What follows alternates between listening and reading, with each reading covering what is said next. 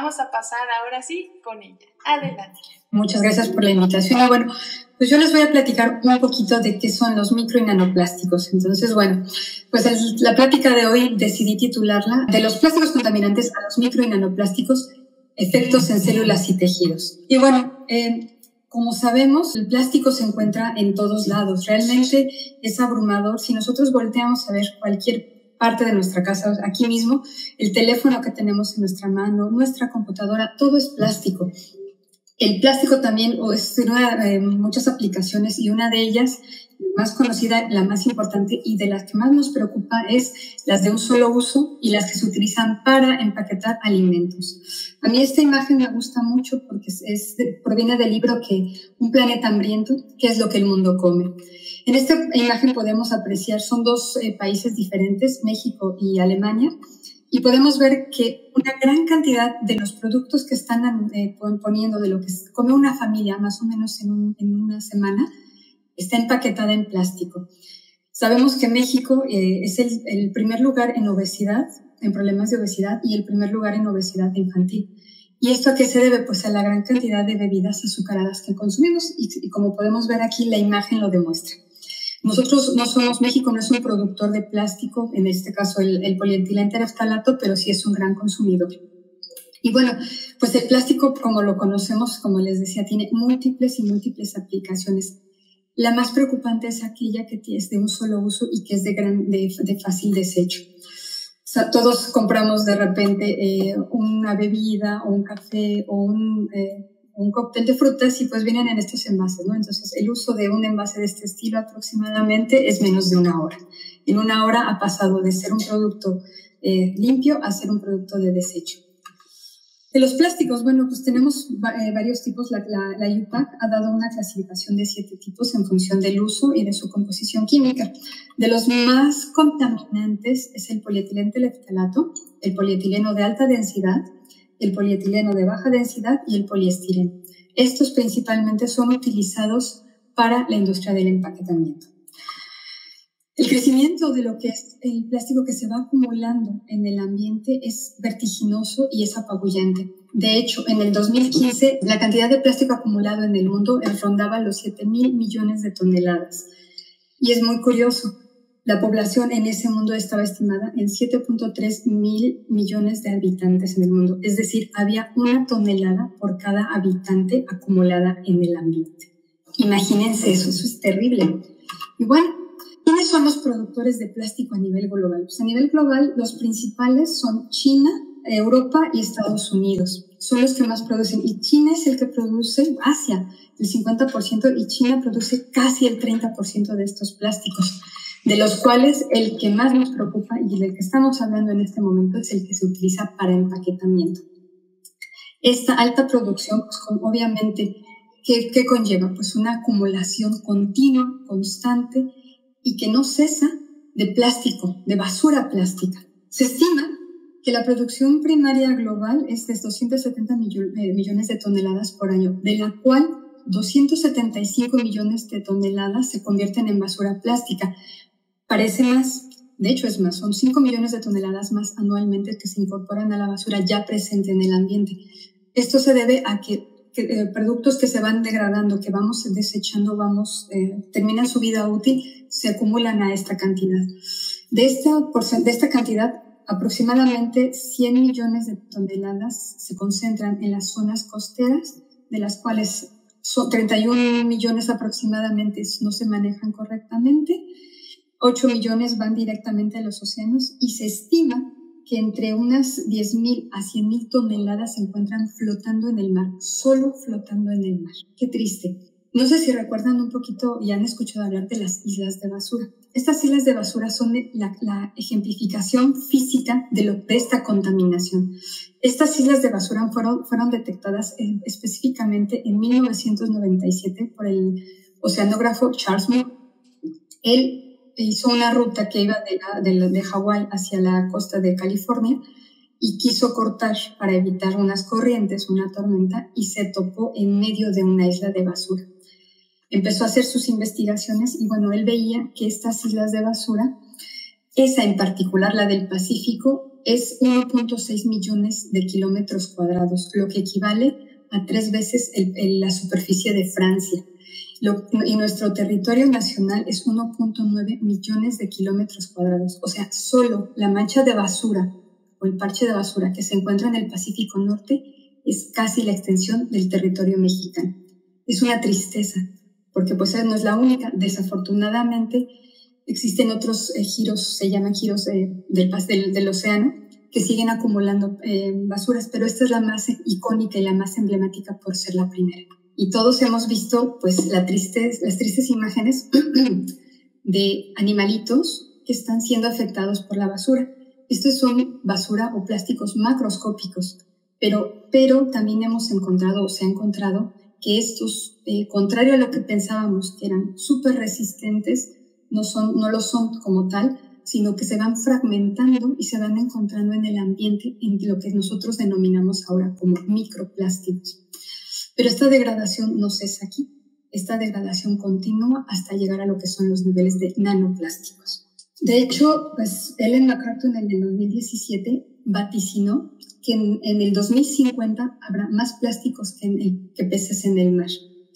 Rachel Tyler dice, pero muy poco estará a simple vista. Ella misma menciona que en los macroplásticos, los que podemos ver a simple vista, solo representan el 1% de todo lo que está eh, presente en el océano. Y eh, Vishnu Radha lo, llama, lo nombra como el gemelo apocalíptico del cambio climático en términos de temor público y los problemas que, que plantea a los ecosistemas. Entonces, como les decía, la degradación de estos materiales se puede dar por muchos factores y va a llevar de lo que conocemos o lo que nosotros vemos flotando en el mar, lo que, lo que es hoy una botella de plástico, del, del shampoo o de las bebidas carbonatadas que consumimos, la fragmentación por radiación ultravioleta, factores eh, eh, abióticos como la erosión del mar, el, eh, los, erosión con, con, con, fragmentos, con piedras y con otras cosas, van a ir rompiendo estos plásticos hasta, hasta sus moléculas más, hasta partículas más pequeñas. Se dice, se estima, son estimaciones, que los microplásticos corresponden al 13.8% con dimensiones de eh, menores a los 5 milímetros. Los nanoplásticos están en aproximadamente en un 2.5% flotando en el mar. Son estimaciones, ya que realmente es muy difícil medir estas eh, partículas porque el límite de detección de los equipos hasta el momento está en los 5 micras. Entonces se estima que esto es, pero no lo sabemos realmente. Y bueno, ¿Cómo podemos ver dónde están entonces? Pues del mar, ustedes saben que se puede extraer la sal marina. Entonces, algo de los pequeños, de los primeros trabajos que hicimos fue tratar de ver si la sal que consumimos aquí en México tiene microplásticos. ¿Y qué creen? Pues sí, nos encontramos que desafortunadamente sí. Por cada kilo de sal a nivel eh, de eh, menores, con unas dimensiones menores, a los 100 micras, nos encontramos 323 fragmentos de plástico.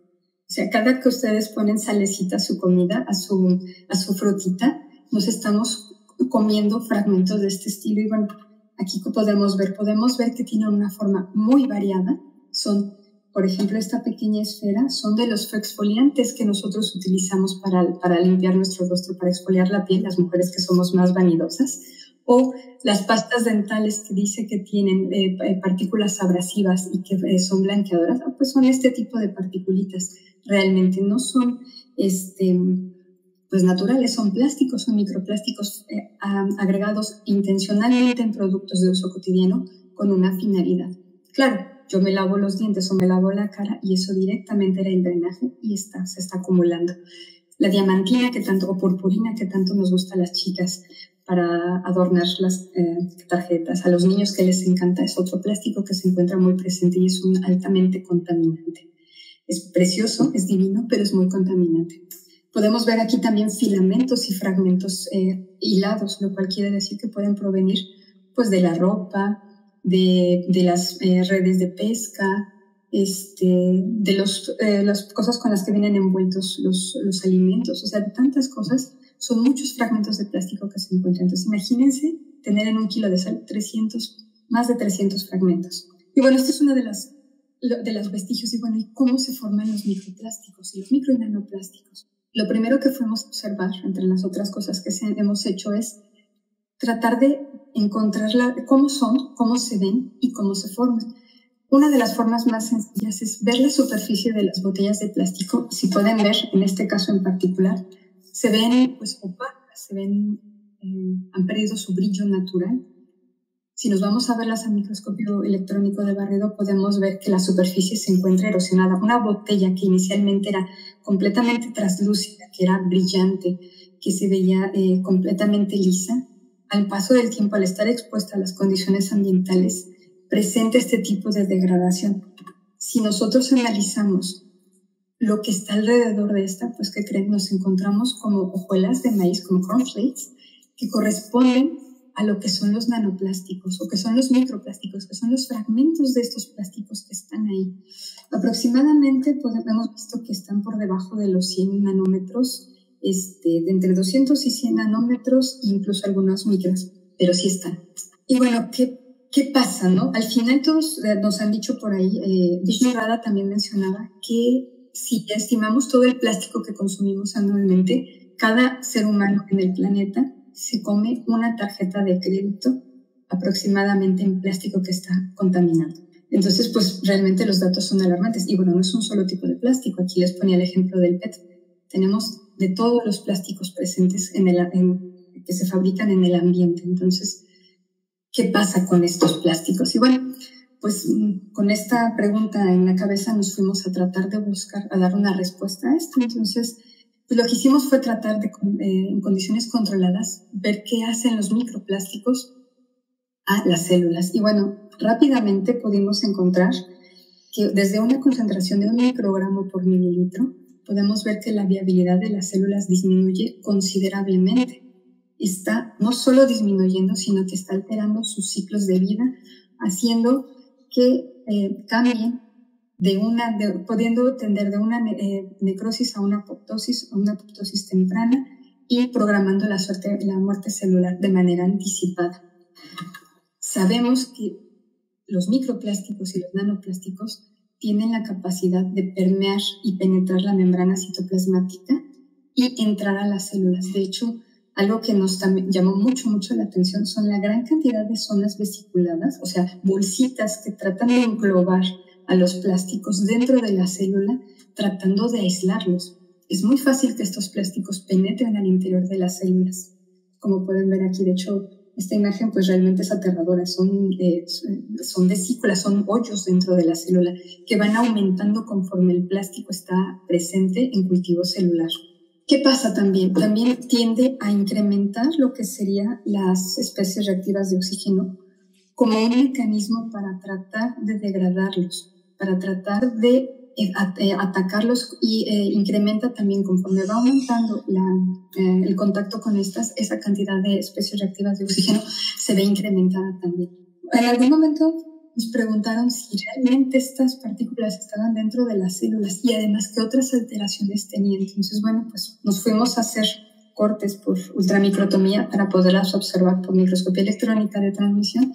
¿Y qué creen? O sea, esos hoyos que se veían inicialmente en las imágenes de fluorescencia anteriores, pues, aquí, quedaban perfectamente englobados. Se pueden ver que las que son eh, vesículas que están de alguna manera aislando este material se pueden ver las modificaciones, el, incremento en el tiempo, en el incremento en la cantidad conforme aumenta el tiempo. Si comparamos esta célula, pues una célula normalmente tiene vesículas, pero cuando está en presencia de estos plásticos es muchísimo más la cantidad de vesículas que tiene, por, como un mecanismo de aislamiento de estos una vez en su interior.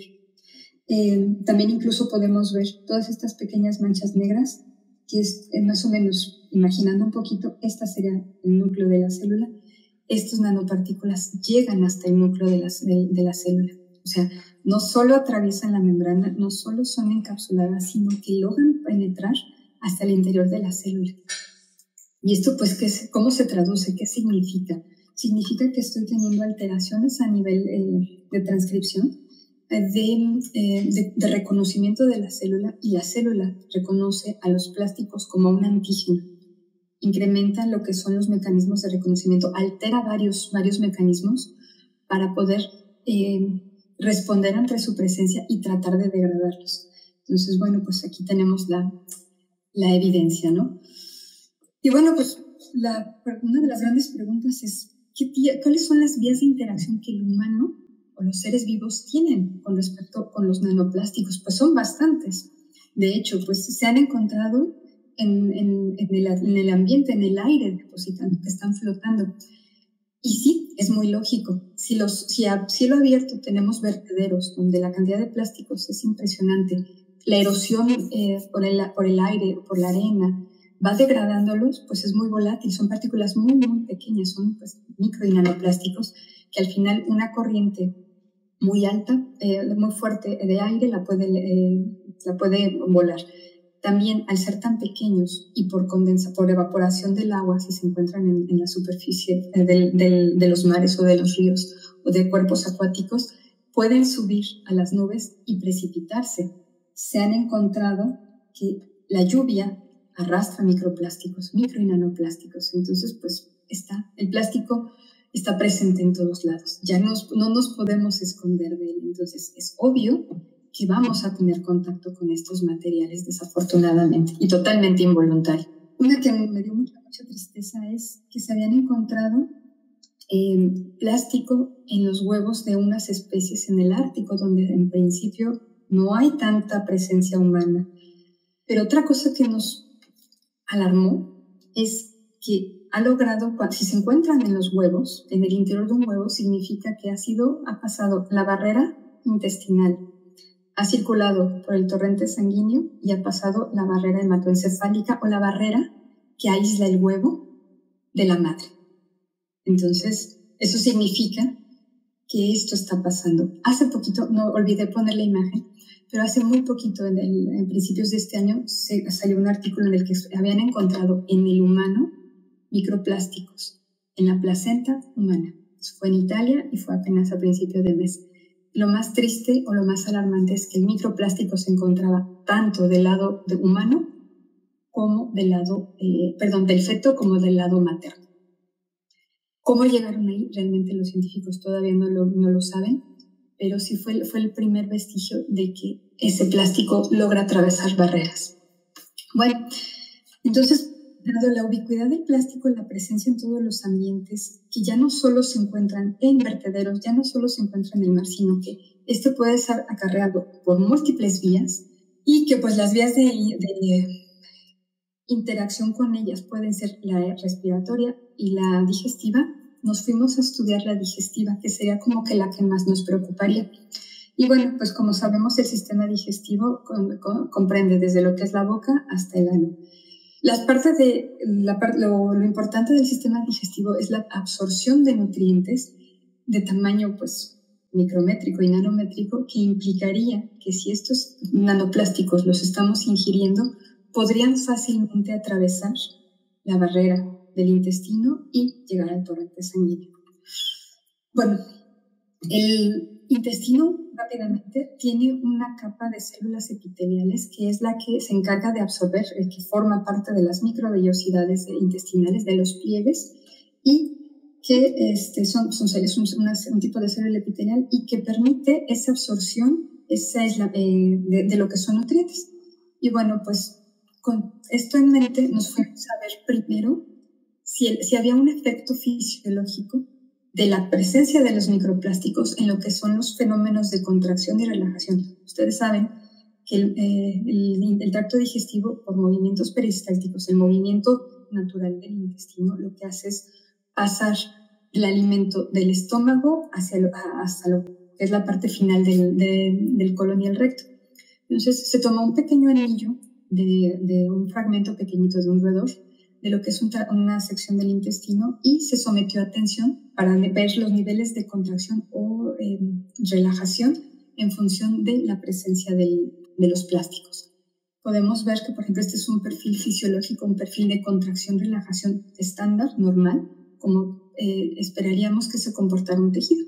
Y al momento de que nosotros agregamos un, estimulante para contracción, que en este caso es el fluoruro de potasio, podemos ver cómo existe un incremento en la tensión del tejido. A una segunda administración podemos ver que este esta tensión incrementa un poco y al momento de agregar el nitroprusiato de sodio, que es un donador de óxido nitroso que va a tener un efecto totalmente contrario y relajar, podemos ver cómo el tejido se relaja incluso a un periodo mucho mayor, una relajación, un nivel de tensión muchísimo menor que el periodo inicial.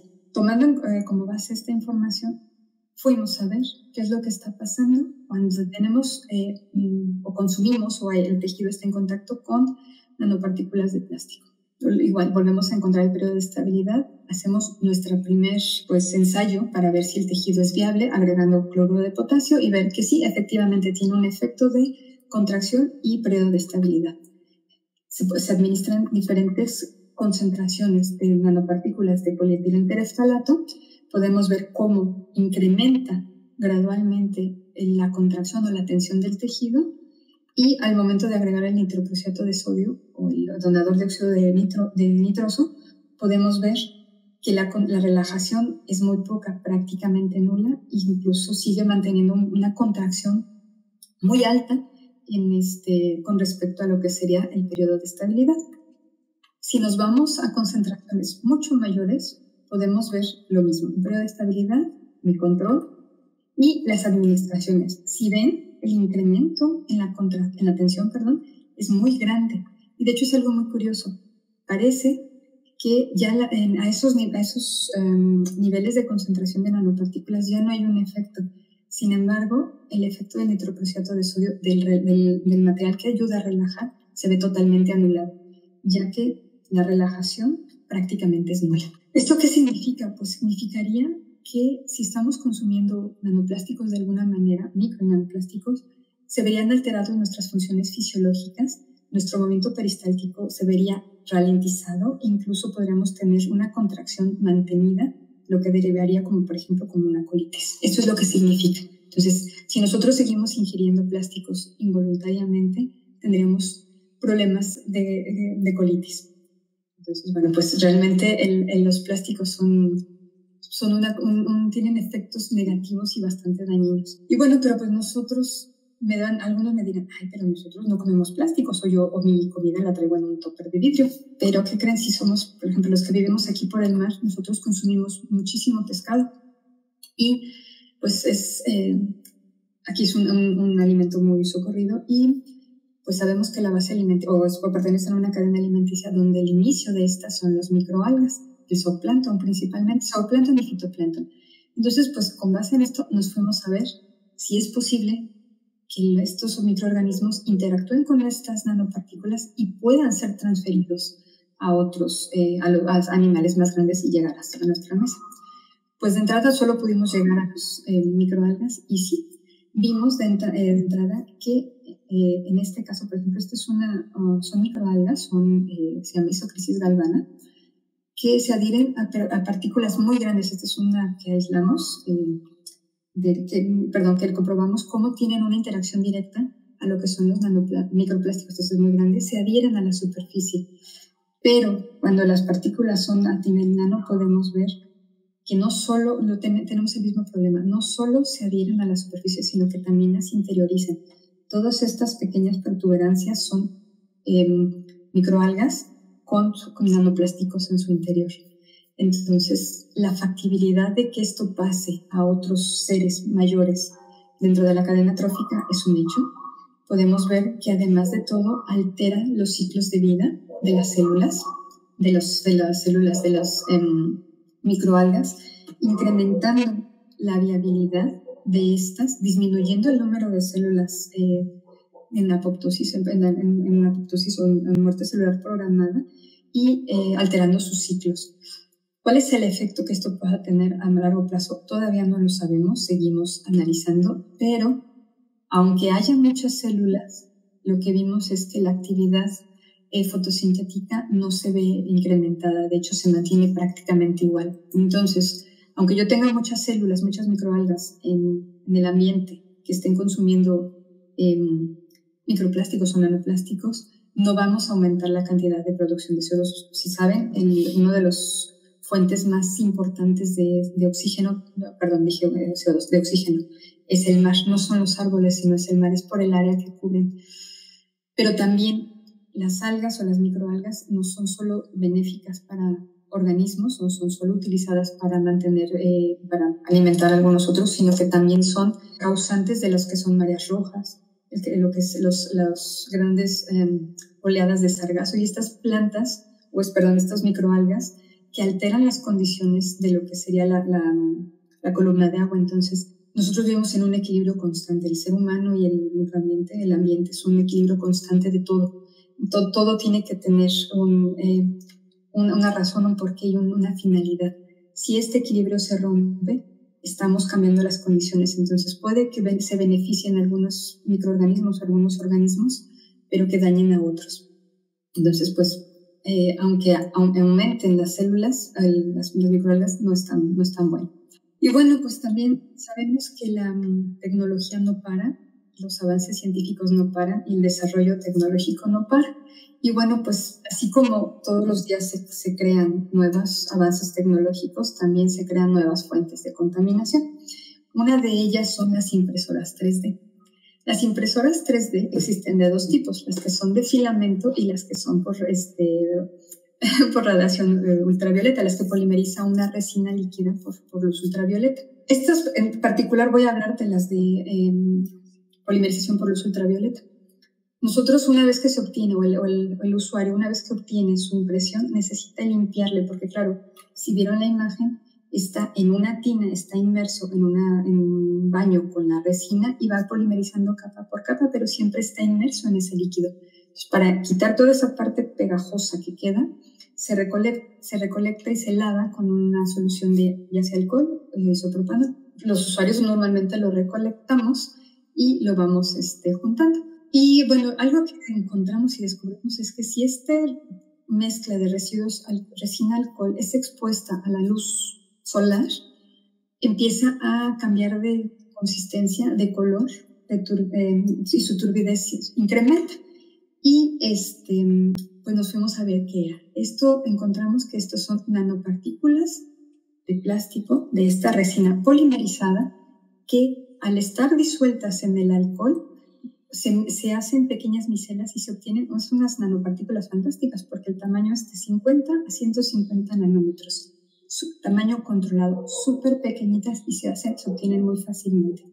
De hecho, si lo ven aquí, pues, un, en un volumen mucho más pequeño, expuesta simplemente a la luz, se puede ver cómo polimeriza rápidamente. Es muy hermoso, pero también es muy, muy eh, pues estresante, porque porque no solo, pues no, son, no son pocos o no somos pocos los usuarios de las impresoras 3D. A nivel mundial podemos encontrar gente que intenta de alguna manera mm, pues recuperar ese alcohol. Les decía que para limpiar esos, eh, esos productos ya terminados se utiliza isopropanol o etanol.